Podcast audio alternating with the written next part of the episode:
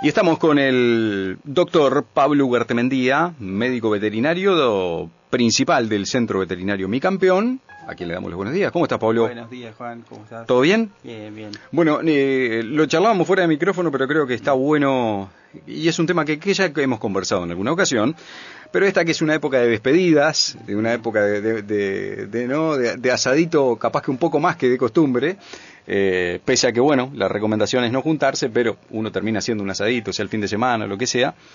Y los huesos y los perros, ¿no? El Centro Veterinario Mi Campeón posteó esta semana en su Instagram una foto de una radiografía eh, que es de una intervención que tuvieron que hacer.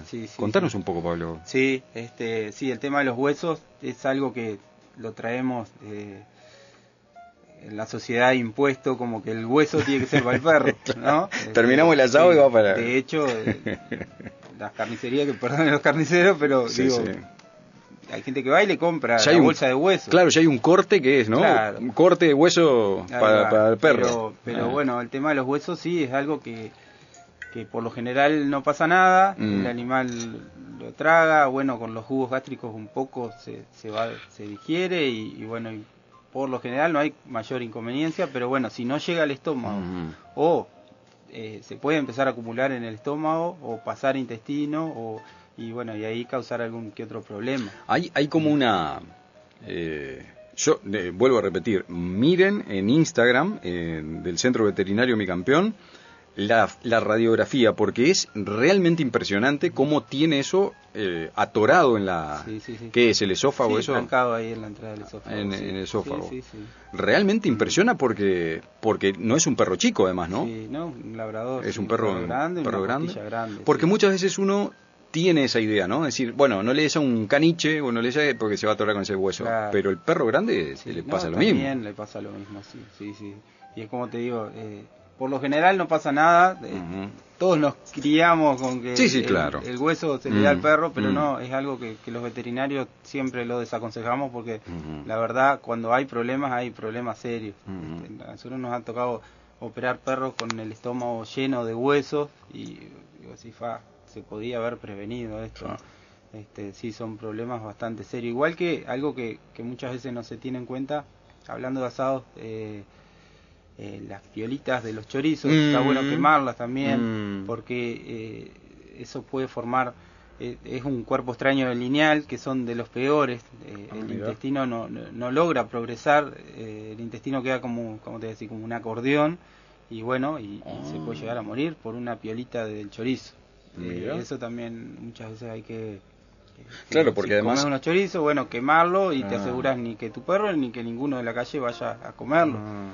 Eh, hablando de, dentro de lo mismo, también nos ha pasado, por ejemplo, esas redes de, los arrollados de pollo, ah, que viste que quedan con todo el gusto del arrollado, mm. a veces se tira a la basura, bueno, tratar de, si se lo puede quemar mejor, mejor. porque también nos ha pasado perros que, que, van y revuelven de repente la basura, o, o, es un segundo, la gente lo saca un segundo hasta controlándolo, el perro va, se come la red, y después este cuando nos avisan ya ya sí, sí uno generalmente no yo la verdad que nunca se me había ni pasado por la cabeza que podía hacer tanto daño porque además es una piola que está hecha para que resista bastante justamente ¿no? la cocción el calor del fuego todo entonces va a seguir estando ahí. esas piolitas de los chorizos son muy peligrosas esas o, o cualquier ¿no? sí, sí, claro, pero esa por, por todo porque como está saborizada. Está saborizada para adentro. Claro, ellos van y comen. Y después puede traer algún problema serio, sí. Mira vos.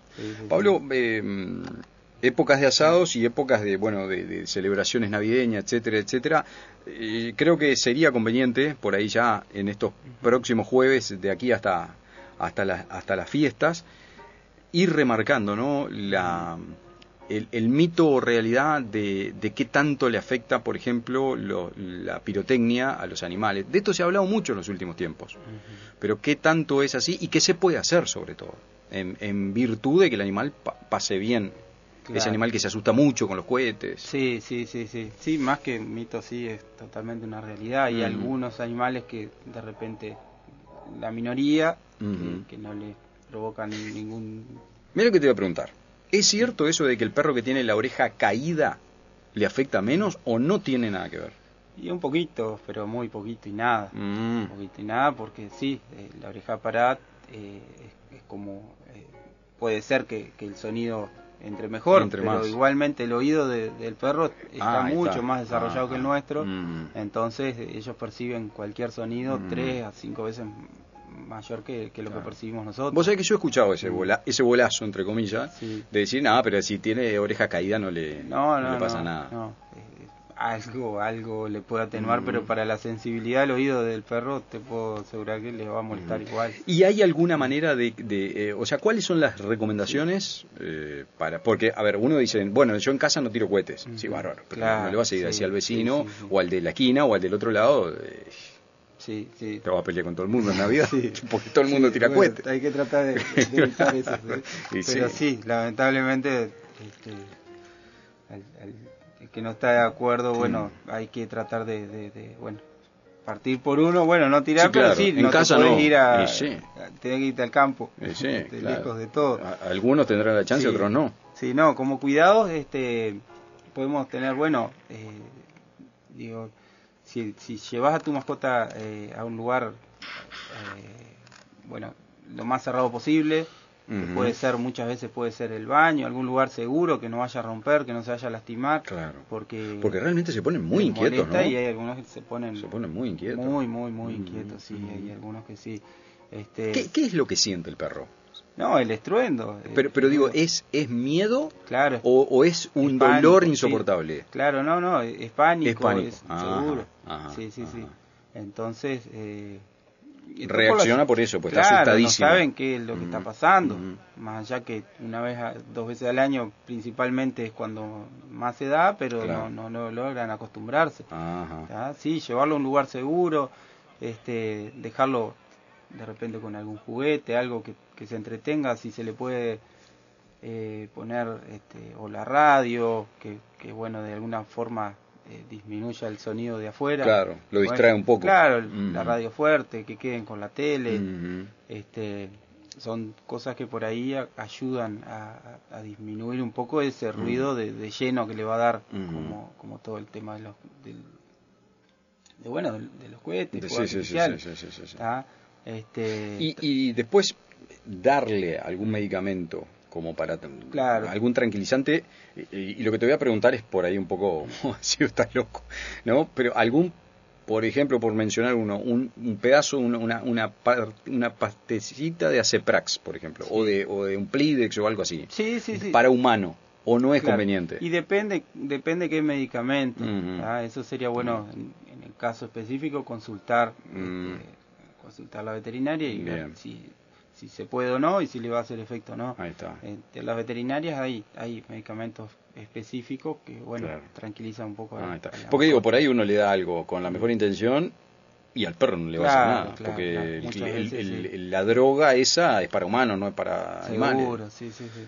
Sí, pero dejarlo, viste, en algún lugar. Y bueno, y si, y si no vas a quedar solo, bueno, eh, si vamos a pasar que, en muchos lugares pasa eh, con, con nuestro compañero, bueno, transmitirle tranquilidad, eso ellos lo perciben también, eso puede ayudar. este, y si, si se va a quedar porque vamos a ir a la casa de X persona, un familiar, un amigo, bueno, sí se puede dar algún tranquilizante una hora antes, con algún tiempo de anticipación a, la hora pico, que son las 12 siempre, este, bueno, ahí eso lo puede ayudar también. Hablamos de los perros. ¿Qué pasa con los gatos y, lo, y los fuegos artificiales? Sí, los gatos es diferente, no, no, ah. no lo van a sufrir tanto como ah. principalmente ah, los perros. El tema de que los gatos a veces desaparecen o algo de eso no está relacionado a que mm, se hayan asustado con los cohetes. Este, no, no, es porque son más, más, sí, Los gatos sí desaparecen mm. principalmente cuando no están castrados, porque se enamoran, porque van con alguna gata en celo, que salen y bueno, este, un gato castrado eh, tiene mucho, digo, la, expectativa de vida siempre es mayor también, no solo porque se vayan por unos días. Claro. Mira lo que nos preguntan acá.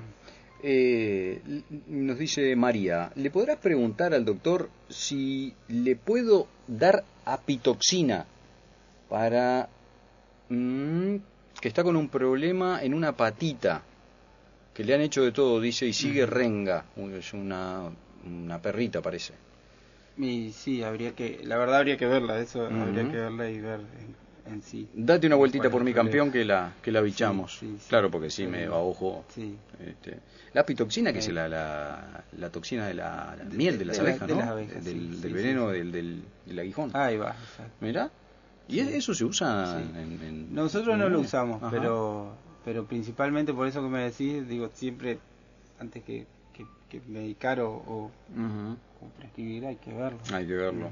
eh, Pablo, eh, estaba leyendo eh, sobre el tema del control de que bueno que, que, vale para la ley leishmaniasis, digamos, pero eh, ¿qué, ¿qué tan útil o qué tan importante puede llegar a resultar hacerle un control de sangre al perro?